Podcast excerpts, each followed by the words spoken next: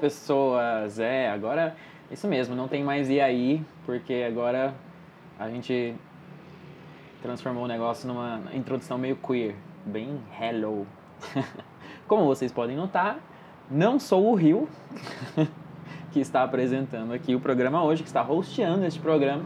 Sou eu mesmo, Rafa Lali, o melhor amigo de Rio. é...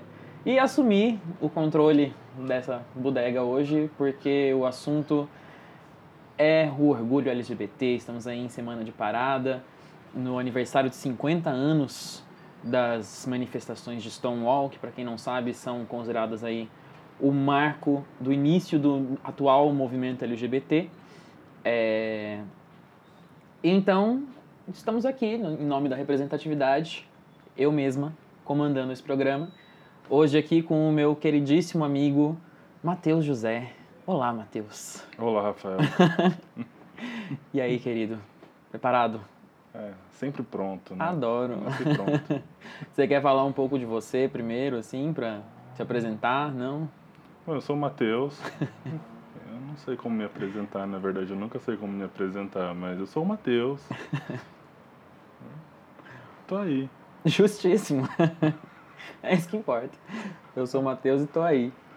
É, mas então, hoje a gente está aqui para falar sobre a questão aqui do orgulho LGBT. É, chamei você, meu querido amigo, porque você também, assim como eu, faz parte deste, deste grupo Arrasou. de existência.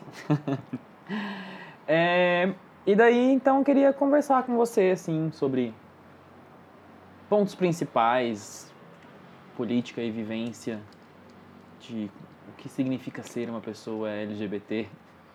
Não, com certeza. É, eu acho muito legal e muito importante esse tipo de, de iniciativa e abertura, e principalmente a forma como vocês conduzem, direcionando os participantes, dependendo do tema, quando foram só as meninas, agora partindo dessa temática mais específica com esse convite legal. Então, eu acho muito legal a forma como vocês construíram isso e como vocês abordam esses temas. Assim, eu acho muito interessante, fico muito feliz de estar aqui. Ah, que ótimo. Fico, ficamos muito felizes que você está aqui também. Nosso mascotinho Rio está aqui jogando seu joguinho ao lado. Mascote hétero. é, mas então, amigo, é, vamos falar primeiro, começar pelo movimento propriamente. É, como você entrou em contato, assim, pela primeira vez com a sua militância propriamente? A minha militância, acho que ela veio tardia, assim como a... trazer à luz a minha sexualidade. Acho que veio mais ou menos no mesmo período, talvez um pouco antes, assim. Foi, era um período mais conflituoso. Eu aceitei, acho que entendi primeiro a minha militância e depois quem eu de fato era. Mas o meu contato, com certeza, foi durante a faculdade, né? A gente faz, quando a gente faz ciências sociais, a gente está em contato com militância constantemente, de todos os aspectos. Em grande medida, militâncias muito positivas, né? Que ajudam a gente a construir, entender e, e, e de fato, ajudam a, pelo menos me ajudaram, né? A esclarecer qual era o meu papel e por que a minha voz em diversos espaços seria, importa seria importante, assim. Qual seria a importância de eu me afirmar em alguns lugares. E acho que tudo isso se deu graças a essas vivências, assim. Lógico, entendendo o meu local de privilégio diante de algumas situações e outras pessoas que passam por situações muito piores. Eu sei que eu não estou na linha de frente, eu sei que eu não vou ser o primeiro a apanhar na rua justamente porque a gente vive uma sociedade muito complicada e os preconceitos eles se acumulam, né? Infelizmente, é, as pessoas pegam diversos pontos e colocam numa pessoa. É como se elas estivessem classificando cada vez mais e inferiorizando o ser humano, né? Isso é muito triste. É, eu acabo devagando, tá? Eu me perco, vou, eu me empolgo muito. Eu concordo plenamente. Tem essa questão toda da transversalidade, né? Sim. É você, você ser um homem gay branco Sim. é uma coisa, você ser uma mulher trans preta é outra Totalmente. inteiramente. Tenho, a gente tem que, a gente tem a obrigação, o dever ético de entender o nosso lugar, assim, e entender que é, se eu posso sair de mão dada hoje, é porque alguém lá atrás apanhou e continua apanhando por isso hoje. Isso é muito triste. Sim. Isso é que tem que ser combatido, né? Independente da, de, de onde a gente está, entender o, o nosso privilégio é um primeiro passo para poder apoiar os menos privilegiados a partir dessa ótica heteronormativa, né?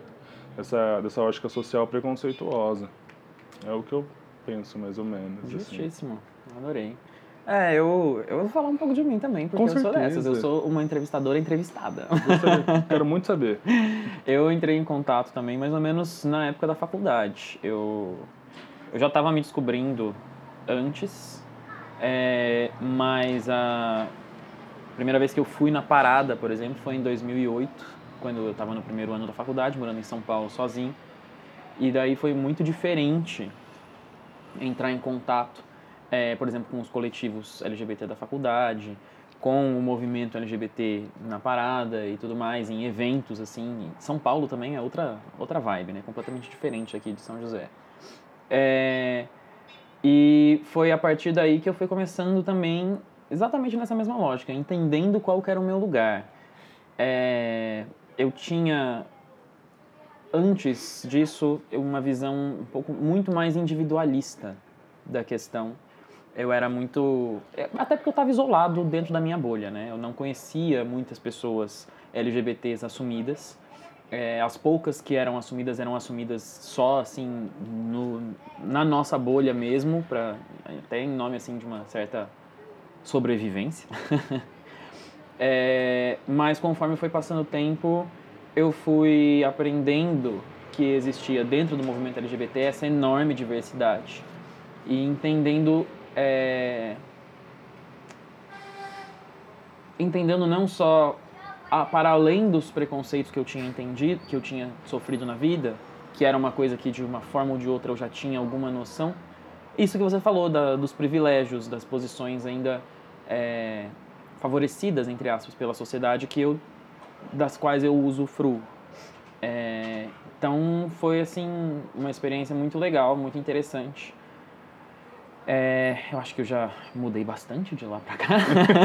a gente sempre mas, muda. Não, é não, mas estamos aí, sempre mudando. É, é muito interessante isso, que você falou agora de, de contato com os coletivos e tudo, porque assim, é, foi mais ou menos meado ali, foi de 2000 e, final de 2012 até o começo de 2014 foi meu período de, de, de, de, acertar a minha cabeça, saber como que eu ia me colocar, assim, me colocar no sentido de externalizar aquilo que eu pensava, que eu sentia e, e fazer essa ruptura com a heteronormatividade que eu vivia até então.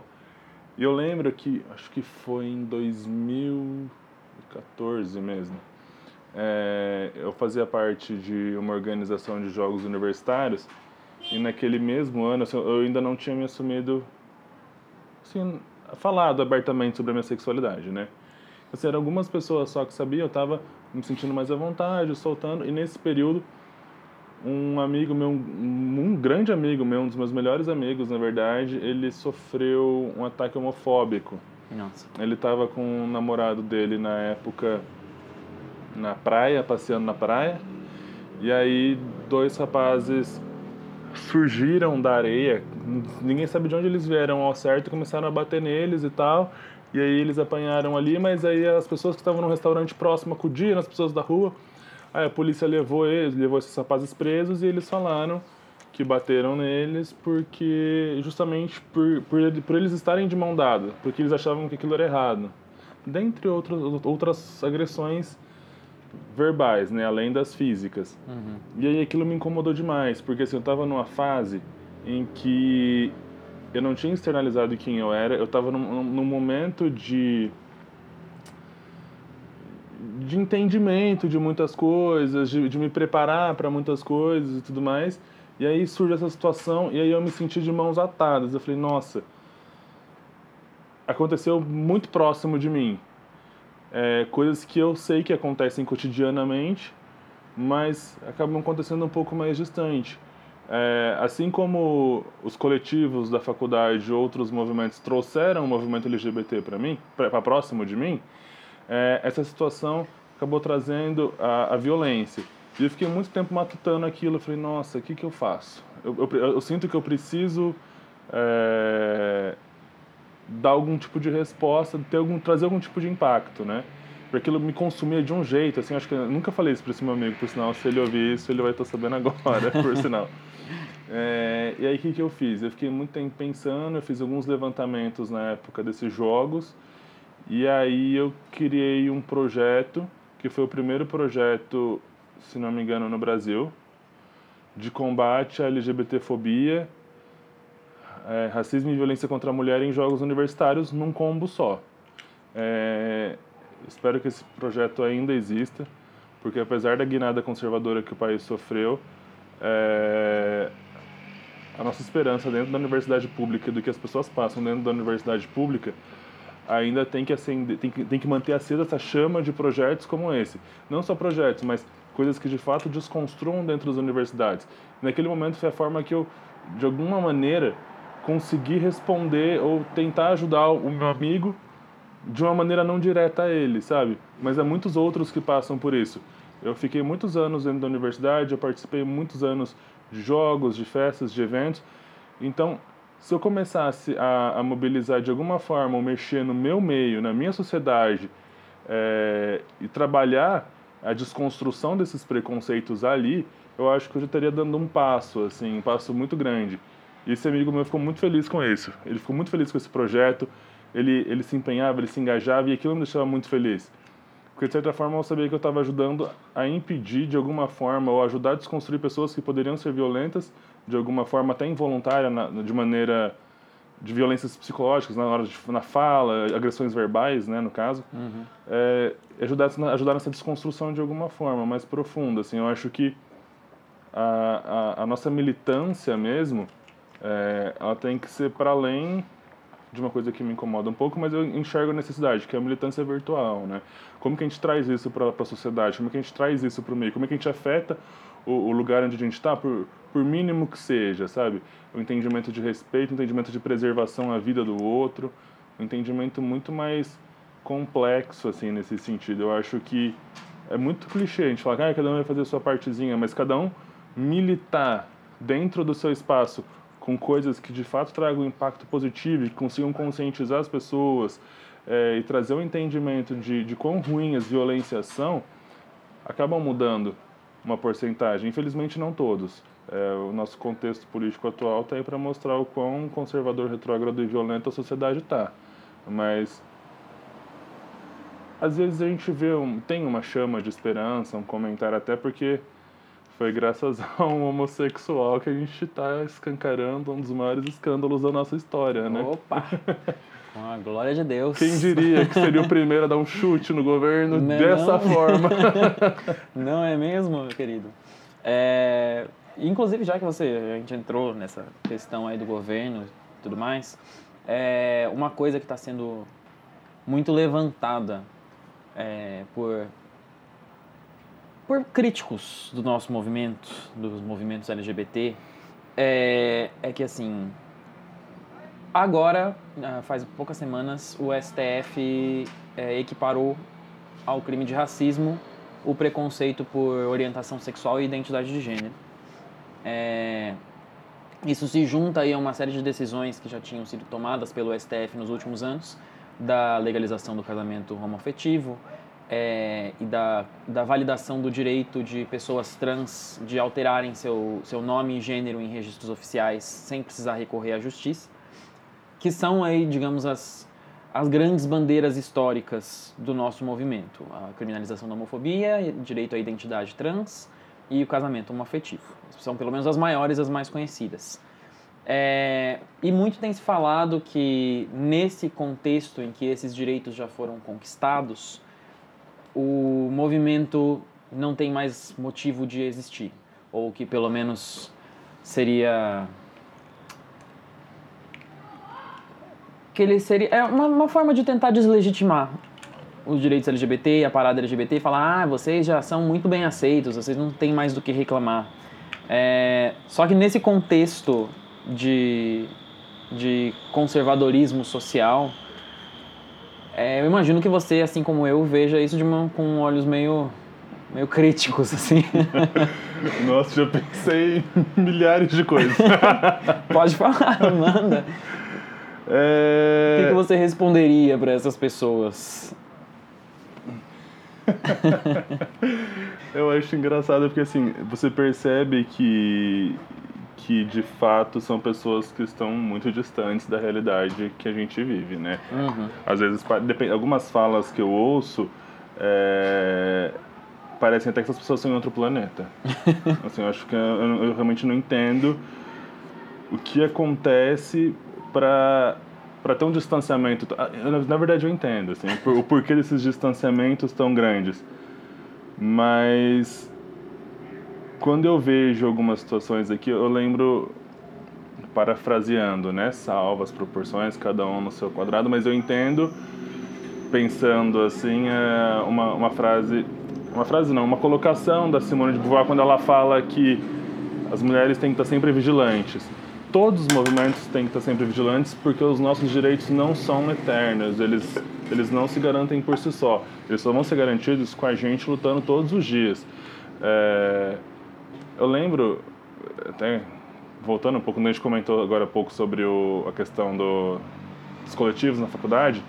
Lembro que tinham grupos que não consideravam ah, tão legítima essa busca que a gente faz, ou que muitos outros fazem, de, de casamento, de, de questões mais legais jurídicas, justamente porque eles acreditam que isso não vai emancipar a classe.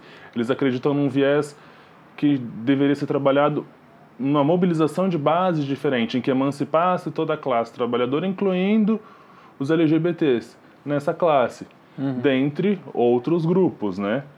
E eu entendo essa outra, partindo né, lá do, de trás, eu entendo essa vertente, eu entendo, entendo essa perspectiva, mas eu acho que no contexto que a gente vive hoje, a gente não pode deixar algumas lutas de lado. No caso, as conquistas é, ao casamento, por exemplo. As pessoas às vezes elas não entendem, ah, só o ato de casar tem a questão afetiva, a questão simbólica, mas tem também a questão legal. Se eu me caso, o meu parceiro vai ter direito a convênio, a seguro, ele vai ter direito aos meus bens, se eu tiver, se, em caso de falecimento, ele vai ter direitos legais que outros casais já têm. E o fato dele ter isso me deixa muito mais tranquilo porque a gente não sabe o dia de amanhã, por diversos fatores. Então, assim, é... não só isso, eu poderia ficar dando um exemplo de cada um do porquê que eu acho legítimo cada um desses pontos, mas, de certa forma, seria chovendo molhado. Uhum. Porque é, a contestação disso, claramente, a contestação da, da, da, da necessidade, da legitimidade de existir essa luta, é de quem não entende isso. É de quem acha que casar é, entrar, é desfilar numa igreja cheia de flores, ou de quem acha que é só entrar num cartório, assinar um papel e ficar todo contente. Não é só isso.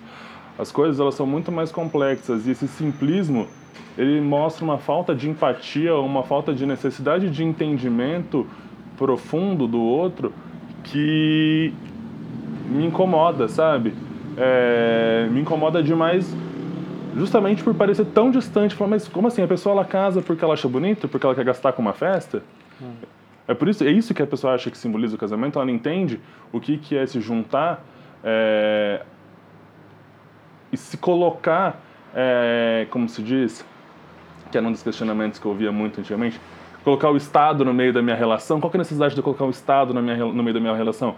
É justamente esse. Dentro do contexto que a gente vive a gente precisa disso para assegurar não só a felicidade, mas a saúde, a segurança e muitos outros fatores. A gente precisa resguardar a nossa própria vida, a gente precisa é, resguardar a dignidade humana do ser LGBT. E a gente precisa manter o movimento, a gente precisa manter é, as conquistas em avanço, justamente porque isso não é eterno, isso não é fixo. Quando, quando o STF equiparou ao crime de racismo, pessoalmente eu acho que, ah, na minha opinião, hum. né, fique bem claro. não é o necessário, não é o, o, o, o ideal. Uhum. Mas naquele momento foi a brecha que o STF, foi o caminho que o STF encontrou, ou aquelas pessoas encontraram dentro da, do meio judiciário brasileiro, de resguardar mais um pouco de um grupo tão sensível legalmente como o nosso. É, de fato, o racismo ele tem algumas especificidades que o, as legislações da LGBTfobia também precisariam ter. Só que isso cabe ao nosso legislativo, né? Sim. E É. Não preciso nem continuar, o né? nosso legislativo nunca aprovou nenhuma, nenhuma lei em favor da comunidade LGBT, né? E, e a gente tem dentro do próprio Supremo parti é, membros, ex-membros, a gente não pode falar que são membros, ex-membros de partidos liberais, centro-direita e direita, mas que sempre tiveram uma, vi- uma visão mais progressista, nunca, não, não, não partiam necessariamente de uma visão conservadora. Então isso, de certa forma, não que isso seja bom, fique claro aqui, Aham. não, fica, aliás, parte do entendimento de cada um, mas... É... Mas é engraçado porque acaba, acaba acontecendo uma, uma percepção de que existe um grupo, um grupo conservador, que antes era muito grande, que era muito pequeno, hoje saiu e, e cresceu e, e se desenvolveu de um jeito que, em que, que a antiga direita, o antigo entendimento que a gente tinha de direita hoje está sendo colocada, empurrada para o centro em direção à esquerda, que a gente olha e fala, gente, o que está acontecendo? É muito youtuber para pouco conhecimento, sabe? É muito youtuber para pouca teoria, é, Sim. é muito É. youtuber para pouco estudo. Eu, eu fico um pouco incomodado, assim, não que ser youtuber é ruim, youtubers não se sintam ofe- ofendidos, mas Uma questão é, de conteúdo mesmo. às vezes assim. é é interessante a gente ler um- um- algumas coisas na íntegra ao invés de pegar só o mastigado, né? Sim, sim. Versões comentadas sempre vêm com um teor de opinião que às vezes não é muito legal pra gente. É bom a Sim. gente ter a nossa própria opinião. Concordo. Devaguei, É, né? Sim. Oi? Devaguei muito, né? Não, mas tá- o, o que está sendo lindo é que, assim, as suas divagações, entre aspas, estão super caindo dentro do roteiro que eu desenhei aqui. Então, então tá perfeito, tô amando. É, porque, just- justamente, eu ia agora levantar uma outra questão. Você falou tanto da falta de entendimento das pessoas é, que não são LGBT sobre o que, como é o nosso mundo, o que, o que nós vivemos no nosso cotidiano, quanto da questão da é, da falta de representantes políticos Nossa, que sejam capazes de, é, de levar as nossas pautas para o legislativo propriamente, que seria o lugar ideal pelo qual eles passariam numa, no- na nossa forma de democracia. É, você vê essas duas, esses dois problemas como um problema assim de representatividade de uma forma geral, assim, a falta de conhecimento sobre as causas e sobre a vivência por falta de representatividade. Eu acho que a questão da representatividade é também um pouco da falta de articulação do próprio movimento. É, a gente vê lá a bancada BBB, né? Boi, Bala e, E Bíblia. e Bíblia, e a forma como eles estão articulados, como eles mobilizam a própria base, com a forma como tudo é muito estruturado. Eu acho que, lógico, a gente não consegue é, deixar um, um mar unificado no nosso meio, já que o nosso meio foi colocado, as próprias siglas, né? Em grande medida a gente foi colocado no- junto por aproximação de violência entendimento de sexualidade, não necessariamente que as coisas se vinculem entre si ali, né? Não, a Você diz o- orientação, sexualidade, tudo mais. A gente foi posto num pacote ju- conjunto, na verdade, por vivenciar em grande medida essas violências. É lógico, é muito mais profundo, muito mais longo. Mas eu acho que em grande medida quando gente, um, um movimento aí entra aí nesse momento eu- é, é mais mais compreensível a, a fala de uma pessoa mais conservadora de não existe a necessidade de um movimento LGBT porque um movimento LGBT elegeria representantes em grande medida acredito eu na minha percepção. Eu acredito que o movimento articulado conseguiria construir uma base mais unida e assim a gente conseguiria de fato atingir diversas conquistas é, não precisaria comemorar em 2013 o casamento, depois em 2019 a criminalização, tipo, não, entendeu? É, a gente precisa entender de uma maneira, entender a, a, a nossa vivência de uma maneira mais coletiva. É, lógico, a gente tem que levar em consideração, como eu falei, a questão do privilégio, entender as questões de classe, as questões que permeiam o nosso próprio grupo.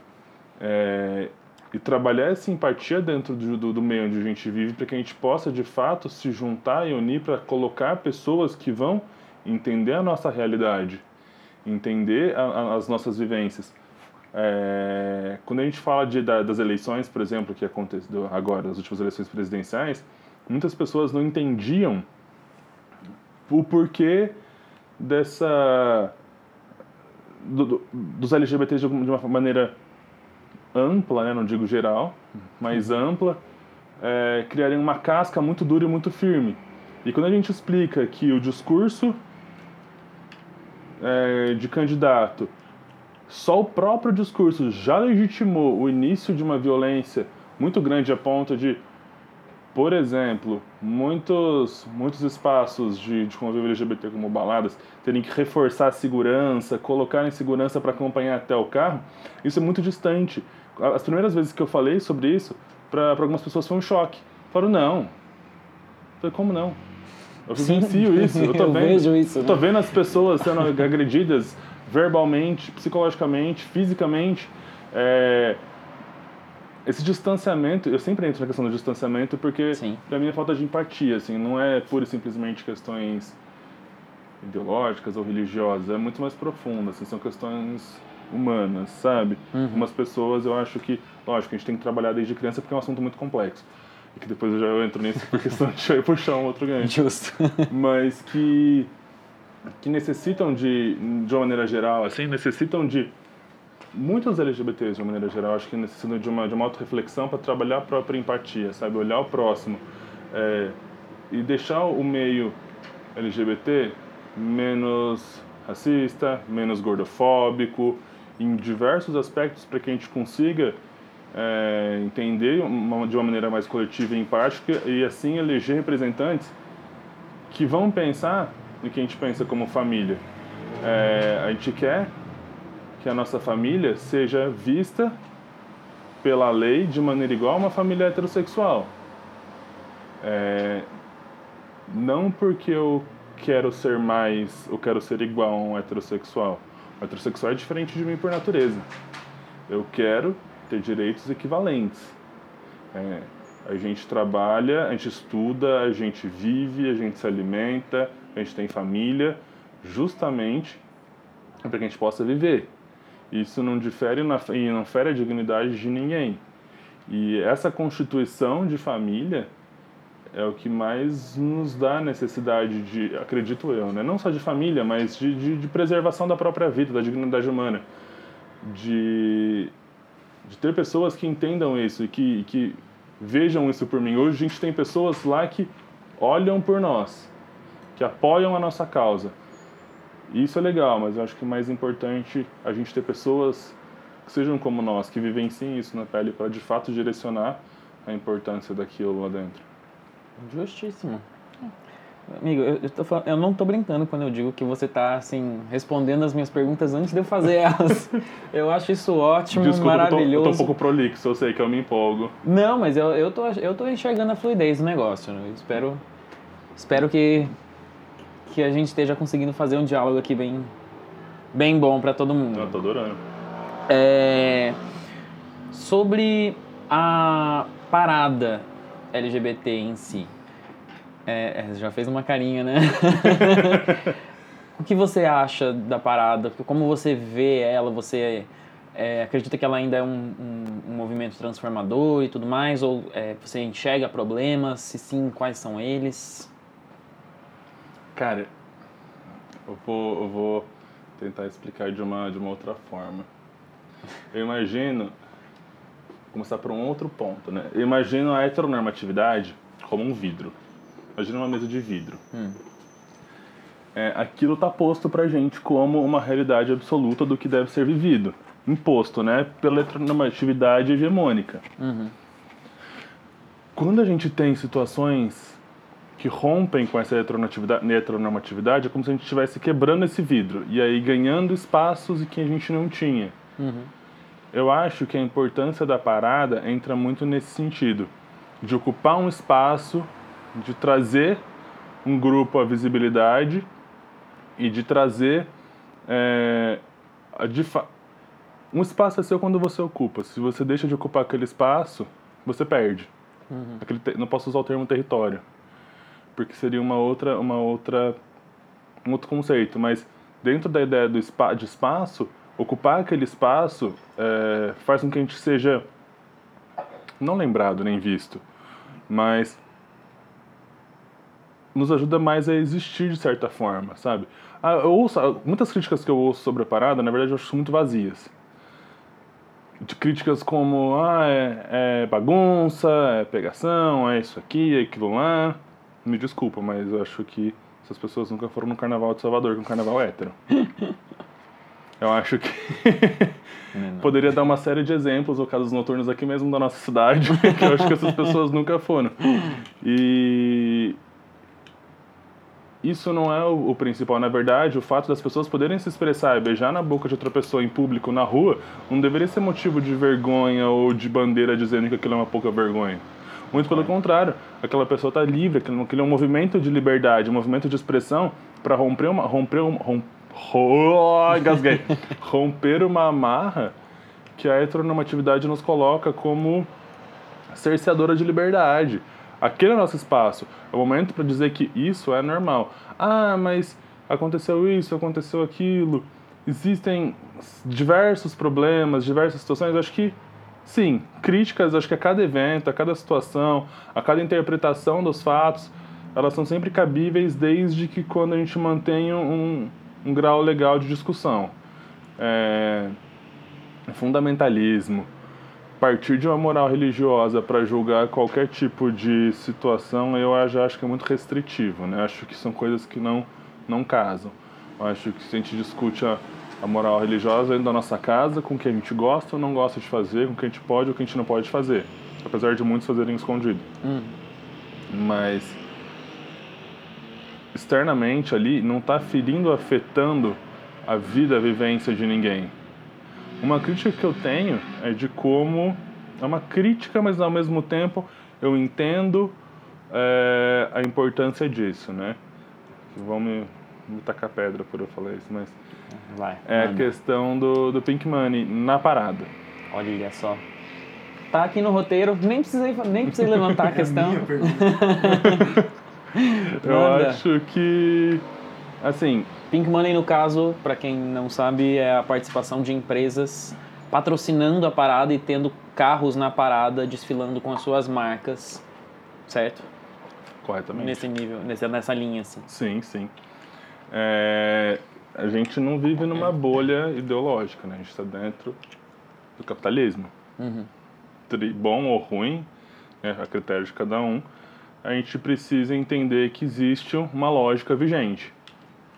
Se apropriar de uma bandeira sem nenhum tipo de contrapartida àquele grupo, eu acho muito negativo e eu acho desnecessário, e aí eu acho que entra no puro e simples Pink Money como alguns artistas fazem, né? Você diz no sentido de estar lá, desfilar e é, se valer desse capital social de, olha, eu estou aqui apoiando o movimento, mas na prática, Dentro das dia a dia da próprias empresa, empresas, não- isso não é nada. aceito. Entendi. É, você olhar para uma empresa que está lá com uma bandeira, mas quantos transexuais tem lá dentro dessa empresa? Uhum. Como que, que, que as lésbicas e que os, que os homossexuais estão dentro daquela empresa? Como os bissexuais estão sendo respeitados dentro dessa empresa, sabe? Eu acho que entra muito nesse sentido de, de entender a necessidade, a importância e fazer as críticas certas. De fato, você coloca muitas empresas ali que elas vão dar visibilidade, elas vão entender, elas vão ajudar é, a trazer mais entendimento, a, a ocupar mais espaços e mostrar para mais pessoas o quão é, comum e natural são as pessoas LGBT. E isso existe, isso é um fato. Uhum. Mas quando você. É que eu acho engraçado que muitos grupos começam a boicotar. né? Eu não vou mais fazer isso. Eu não vou mais fazer aquilo. Eu lembro um dia que minha mãe falou assim num grupo: Ah, mas o cara que inventou a internet era gay, por que, que você tá aqui? O que, que você tá fazendo aqui? Aí a pessoa ficou um pouco tipo. "Ah, eu- ah." Então, assim, é, eu acho que, lógico, de uma maneira muito simplista, eu tô colocando isso de uma maneira muito simplista, mas eu acho que existe certa importância de reconhecimento e de ocupar espaço, também fazendo com que algumas empresas mudem suas atitudes, se adequem, seja pelo, capital, pelo lucro, pelo capital, pela exigência do capitalismo de se reinventar para ocupar um novo espaço, mas se isso for resguardar a dignidade humana, salvar vidas e, e, promover a igualdade e o respeito, eu acho muito válido. Tanto internamente para a empresa quanto em medidas externas, assim, posicionamentos, entendimentos. É, eu acho isso muito importante. Uhum. Muito, muito, muito importante. E eu vejo que muitas das empresas que participam hoje têm um engajamento muito interessante. Até porque, a gente, como eu já falei, a gente está dentro do capitalismo. Se a gente quer criar um movimento, uma parada, uma das maiores do mundo, isso precisa de recurso. E dinheiro não cai do céu. Sim. Então, que bom que venham de parceiros. Empresas que começam a entender como essas coisas de fato funcionam. É... E de fato algumas dessas empresas são muito próximas, né? Das pessoas de uma maneira geral, não só do público LGBT, mas de uma maneira muito mais ampla, da sociedade. E, e algumas dessas empresas deveriam ser mais próximas de outros grupos também. Sim. Na verdade, esses grupos deveriam ser mais próximos de, de empresas, de algumas dessas empresas, pelo produto que elas propõem. Eu acho que acabaria ajudando muitas coisas. Mas Justo. a minha divagação nesse sentido é isso. É, existe uma, uma concepção do que a gente acha que é certo com relação a essas empresas, do que a gente julga que elas devam ter para de fato participarem, as atitudes que elas devem tomar, a importância que elas têm, feliz ou infelizmente, dado o nosso contexto ideológico uhum. nosso contexto econômico e tudo nesse sentido, até porque é um, é um evento que sofre muito boicote de diversas formas, é, com relação ao Estado e em muitas medidas, mas acho que nesse caso até o Estado começa a entender, não digo a nível federal, né? Sim, o mas Estado começa, a, Paulo. começa a entender pela ótica do lucro o quanto aquilo é vantajoso. Infelizmente que foi por essa via. Uhum. Mas que bom que aumenta a visibilidade, aumenta a visibilidade do evento, é um evento de milhões de pessoas, não é fácil isso. É, eu conheço muitas pessoas hétero que têm ido com a família porque acham que aquilo já, já é além de uma, de uma de um simples evento, de uma simples militância. Aquilo é uma, é uma coisa que traz compreensão e luz para suas próprias famílias, para os seus filhos, até porque entender é, o conceito envolvido em gênero, em sexualidade, é algo muito complexo. Sim. É algo que, para explicar, eu acho, quando as pessoas falam que falar sobre sexualidade, sobre sexualidade, não só sobre sexualidade, mas também sobre gênero, desde cedo, é muito mais fácil para a compreensão de um tema tão complexo. Hoje a gente chegar e despejar esse assunto na cabeça de alguém, deixa a pessoa toda embananada, a pessoa fica perdida. É, acho que existe uma necessidade de, de trabalhar isso. E a parada ela traz também um pouco de visibilidade sobre isso, sobre discutir um pouco alguns temas, explicar um pouco alguns temas. É, e se a gente tivesse de uma maneira geral na sociedade uma instrução bacana, uma cartilha legal, alguns lugares fazem isso. O estado de São Paulo, acho que em 2015 tinha uma cartilha, eu não sei se essa cartilha ainda é fabricada, mas tinha uma cartilha que falava sobre orientação sexual, sobre sexualidade de uma maneira explicativa. O que, que é, explicava a sigla LGBT, explicava é, o movimento, explicava tudo de uma maneira muito fácil, muito assertiva, sabe? Uhum. É, porque as pessoas precisam entender. As, muitas, muitas vezes eu vejo as pessoas falando coisas que não sabem simplesmente porque não entendem. Uhum. É, e num evento desse não vai, não quer dizer que a pessoa vai começar a entender mas talvez vai despertar uma curiosidade de buscar um conhecimento maior. Só tomem cuidado com youtubers. Porque nem. Justíssimo. Sim, vamos ler. A gente tem diversos autores muito legais que podem Sim. falar sobre isso. Tem a, a Fakini, tem o. Eu ia falar, fugiu o nome do, do, do rapaz aqui, estava na minha cabeça agora mesmo. Eu ia falar para não falar o nome. O James Green, que por hum. sinal, depois eu falo isso no final. tá bom. Quero que eu tinha reservado no final do livro. Mas existem muitos autores que conseguem trazer luz a, a, ao estudo do, do, desses movimentos de uma maneira muito clara, muito acessível, assim. A gente já teve no, no Brasil, é, historicamente, revistas e jornais que, que abordavam isso, como o Lampião da Esquina, que assim, é um Sim. clássico, Uhum. é, é um grande introdutor no Brasil dessa temática de uma maneira tão aberta, né? Sim. E é uma coisa que faz falta, ao meu ver, hoje, nesse sentido. Eu acho que a parada tem que ser mais explorada de uma maneira geral. Eu acho que eu entendo a questão do espetáculo, a, importância disso, a importância dos carros alegóricos, a, a importância dos patrocinadores e porquê desse Pink Money, mas eu acho que pensar como de fato trazer mais conhecimento, entendimento para a sociedade. É uma co- é um é um movimento, é um espaço de luta, mas eu acho que a gente talvez seja interessante a gente pensar um pouco nesse sentido de tentar trazer um conhecimento diferente. Justíssimo. É... Nesse sentido, assim, como você. Que tipo de. É que falar em futuro é sempre um negócio difícil, né? Não somos futurólogos aqui. Mas. Pense Márcio. Como que você enxerga, assim, o movimento LGBT eh, com as suas atuais ferramentas, eh, lidando com o atual cenário político, em que alguns direitos estão sendo caçados, eh, algumas conquistas estão sendo perdidas, por exemplo, o programa de combate à AIDS, que no Brasil é, era, é, o do Brasil é considerado um dos melhores do mundo e que dialoga diver- diretamente com a comunidade LGBT, está sendo agora sucateado pela presidência. É, ou mesmo pela- se a gente for só ficar só, entre aspas, no discurso do, do atual governo, é, que é muitas vezes agressivo em relação aos LGBTs, né? Por exemplo, nessa, essas semanas mesmo, quando teve a aprovação do... Quando o STF criminalizou a LGBTfobia, que o presidente usou isso como uma ameaça. É, falou que, por causa disso, menos pessoas LGBT vão ser contratadas por empresas. É, Eu não entendi, ele queria que a gente, eu sempre penso isso, ele queria que a gente submetesse a uma violência psicológica para se manter empregado.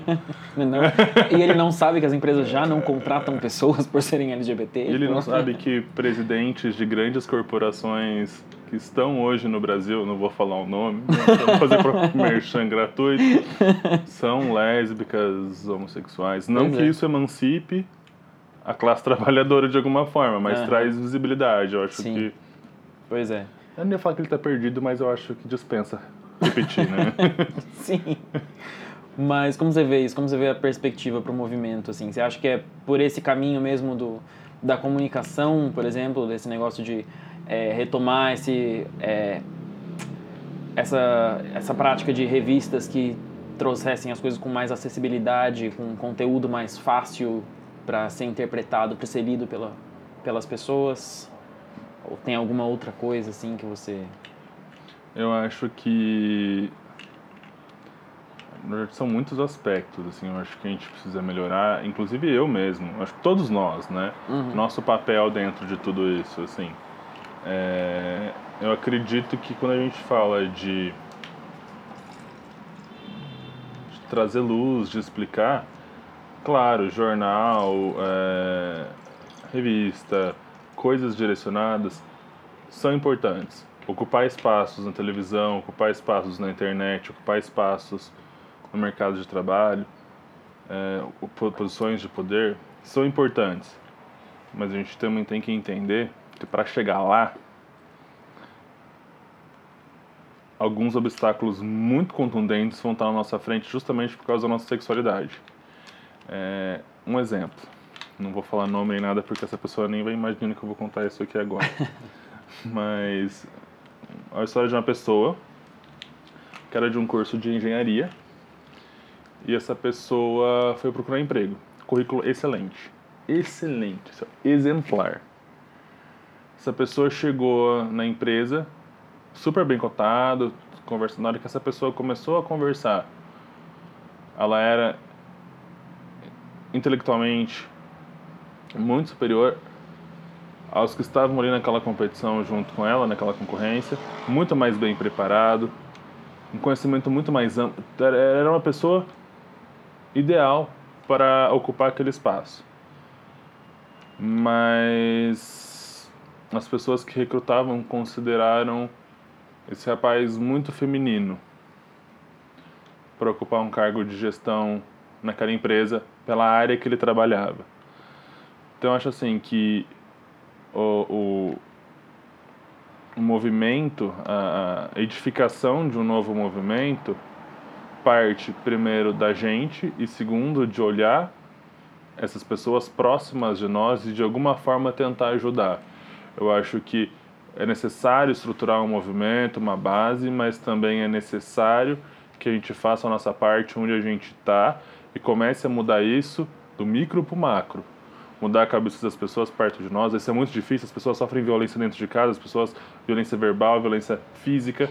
É, isso é muito complicado. E a gente tem que dar apoio para essas pessoas que passam por isso. Graças a Deus eu nunca passei por isso dentro da, da minha casa, da minha família mas as pessoas sofrem, isso é muito mais comum do que a gente imagina e, e, e, cabe a nós fazer um pouco disso a cada dia com, com pessoas que a gente sabe que precisa. O movimento não precisa esperar criar um, nascer um coletivo ou criar um coletivo.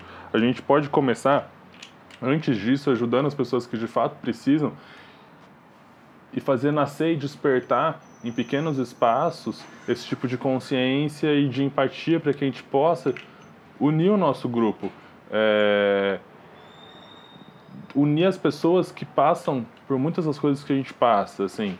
Eu acho que entender a situação da travesti, da transexual, que tem que ir para a rua se prostituir, é, entender a situação do homossexual que tem que fugir de casa porque está apanhando, porque está sofrendo, porque está acontecendo alguma coisa. O caso da lésbica, que é assediada duplamente, primeiro por ser mulher e depois com a sexualização da sua orientação sexual. Eu acho que uma rede de apoio entre todos, entre todos nós, né, entre todas essas pessoas, é, é o primeiro passo para tudo, assim. Entender, estudar, desconstruir. Se a gente conhece alguém que não está entendendo, que está um pouco distante, tenta mostrar, tenta conversar, tenta dialogar vamos tentar mudar é, nosso redor, assim. Lógico, se tiver um coletivo, um coletivo um pouco mais combativo, vai do perfil da pessoa, né, do que a pessoa busca. Eu acho que eu dar uma receita é, não existe, mas o que eu acredito, na verdade, é começar a mudar aonde você está, assim.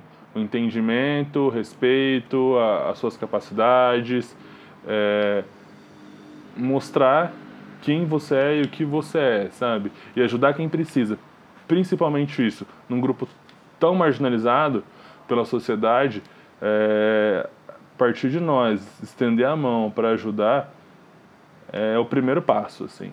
É o primeiro passo para para mobilizar qualquer coisa. Como é que eu vou querer um representante me, me, me abarcando as minhas pautas no Congresso se eu vejo um amigo meu aqui passando por alguma necessidade, alguma situação voltada a esse essa situação e eu não faço nada? Como é que eu vou querer que alguém vá lá defender o casamento, sendo que tem uma amiga minha que foi atacada ou que apanhou na casa dela justamente por ser lésbica? Um amigo que não é aceito, não, não tem cabimento, assim, para mim. Eu acho que a gente tem que, lógico, trabalhar as duas coisas, é possível, é possível, mas em primeiro lugar, a nossa empatia com o nosso próprio grupo. Lógico, com todos os seres humanos, de uma maneira geral. Mas entender e acolher aqueles que estão precisando nesse momento. E entender principalmente os nossos privilégios. Se a gente não tem noção dos nossos privilégios, a gente não vai conseguir é, entender o outro e assim entender como um movimento, porque é um grupo muito diverso, com muita especificidade de classe, de cor, de orientação sexual. Justíssimo. Justíssimo, amigo. Eu ia falar alguma coisa que eu pensei lá atrás, mas eu já perdi porque eu super me empolgo e quando eu vi já foi. Opa! Mas tá. Eu amei, eu achei que essa, essa forma assim de conclusão, entre aspas, foi maravilhosa. Que agora entrou aqui uma, uma leve musiquinha que você não tá ouvindo. Mas é a Varshavianka que anuncia a chegada do nosso bloco de indicação.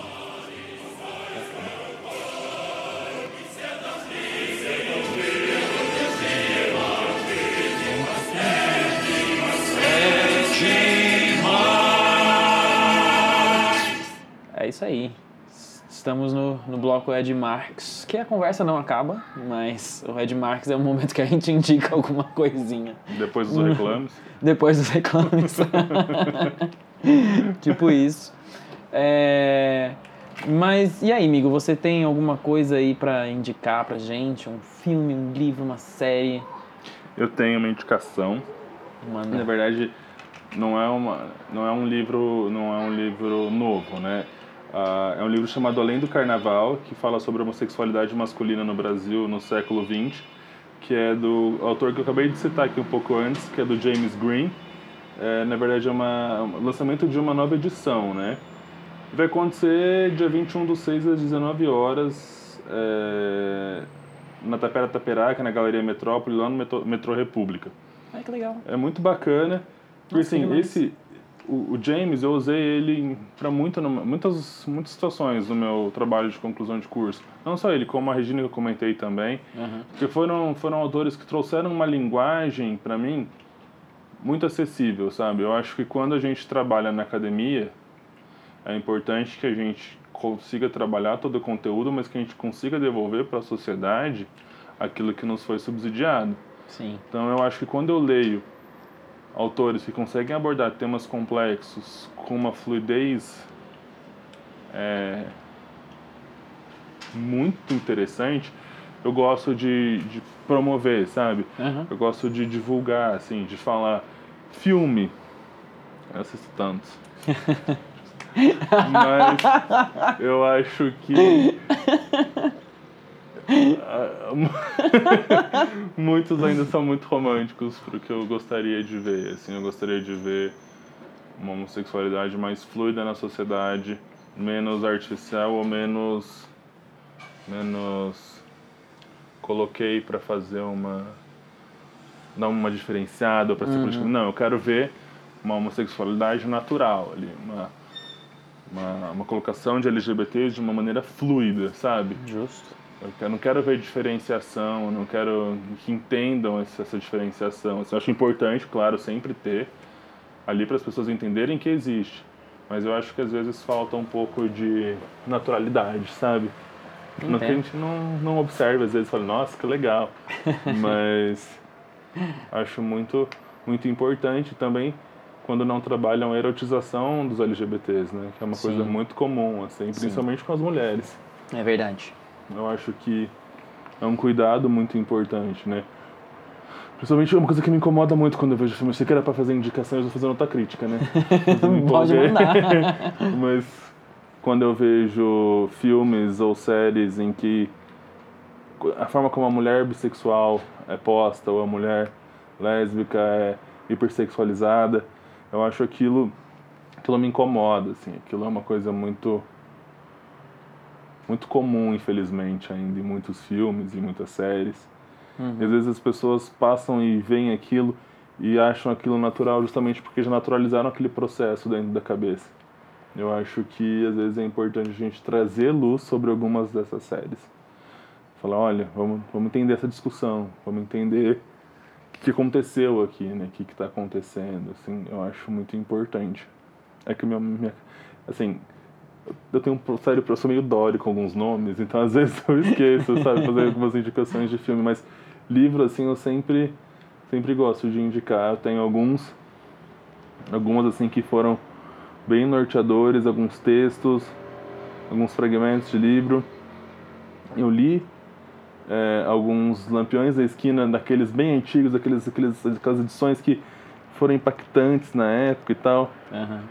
E aquilo, quando eu li, quando eu, às vezes quando eu dou uma lida, isso é muito, é muito bacana, sabe? Porque me traz uma, uma clareza de necessidade desse tipo de coisa hoje, sabe? Sim. Desse tipo de, de demonstração, assim. Eu acho que acaba seguindo por muito por essa linha, assim. E também buscar dentro dos próprios LGBTs divas e ícones, né? Sim. não se apoiar em. Não que essas pessoas héteros não mereçam, claro que merecem, Cher e Madonna estão aí pra isso, né? Merecem muito. Mas eu acho que a gente tem que promover o trabalho de pessoas que acabam não conseguindo, assim. Uhum. É, eu trabalhei há muito tempo com artesanato. Eu não sofri como muitas pessoas que são iguais a mim sofrem hoje em dia. Tanto por ser um trabalho pouco Olha, já fugi totalmente da sua indicação, desculpa. Não tem problema. É, tanto por ser um trabalho pouco, com pouco reconhecimento social, tanto quanto falta entendimento das pessoas de que aquilo é uma saída de subsistência para aquelas pessoas, sabe? Então, assim, se vocês têm um amigo LGBT, um amigo negro, um amigo ou amiga, né? Hum. Uma amiga, pessoas que estão começando alguma coisa, começando um negócio, pô, tô fazendo um bolo, tô fazendo um artesanato, tô fazendo alguma coisa, vamos apoiar, vamos ajudar, eu não posso comprar, então vamos divulgar, sabe?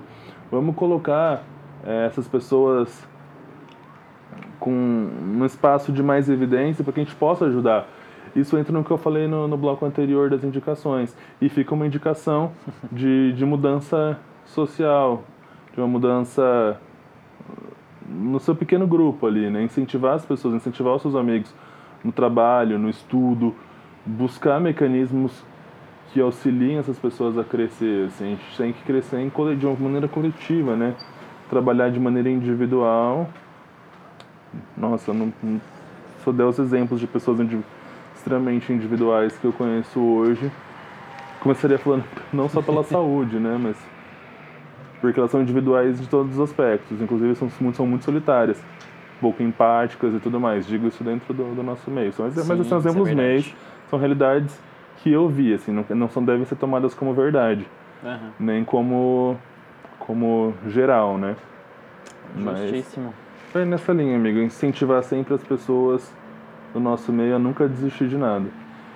E sempre estar tá de olho naquele amigo que está precisando, que está um pouco mais depressivo, que está um pouco mais triste, porque infelizmente o índice de suicídios dentro da população LGBT é muito grande. Sim, é Isso é verdade. é algo que tem que ser combatido de diversas maneiras, assim, é um problema estrutural. E entra em tudo que a gente falou, em todos os tipos de violência, na forma como a pessoa é precarizada socialmente, na forma como a pessoa não tem espaço. E é por isso que, começando de nós, assim, abrir espaço, a dar espaço, da forma como a gente consegue, da forma como a gente pode, é, já é um passo adiante, assim. Promover leituras de pessoas que escrevem sobre nós, explicam sobre nós. E eu me empolgo muito falando, eu adoro falar. Tá certíssimo, adoro. Eu tô aqui só ouvindo, achando maravilhoso, concordando, assinando embaixo. Nossa. Porque eu sou desses também, eu sou... Eu faço a linha entrevistadora, mas eu não minto que eu concordo. não, mas assim que é bom. Não é não. Você tem que ouvir, conversar com a pessoa, ouvindo a pessoa falar, né? Ah, concordo, ah, discordo, por quê, né? exatamente. Senão fica... Uma entrevista interativa. É, exatamente. Essa aqui é a graça. E eu tô solteiro, tá, gente? é, gente, fica aí a dica.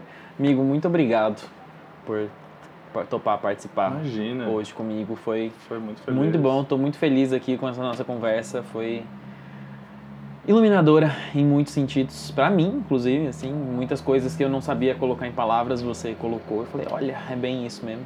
Então, seja sempre muito bem-vindo. Ah, muito obrigado, adorei estar aqui com vocês. Eu gosto muito de falar. Gosto...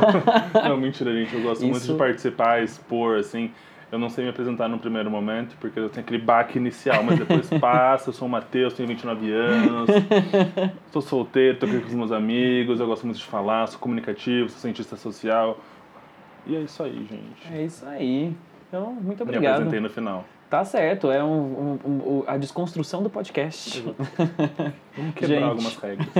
muito obrigado por, por ouvirem. Sigam a gente nas redes sociais, não se esqueçam nos divulguem para os seus amiguinhos, que essas últimas semanas aí a gente já está começando a subir um pouquinho na, nas nossas escutadas e isso com certeza é graças a vocês. Muito obrigado, nossos ouvintes queridos, lindos, maravilhosos.